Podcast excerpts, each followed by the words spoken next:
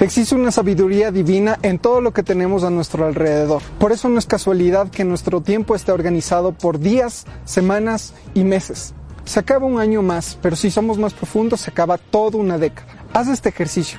¿Qué es lo que ha pasado en tu vida en los últimos 10 años? Haz un balance. Mira todos los aciertos y errores.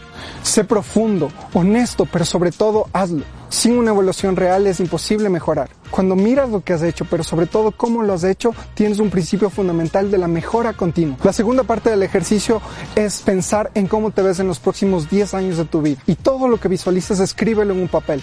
Si haces este ejercicio con seriedad, vas a tener un buen resultado.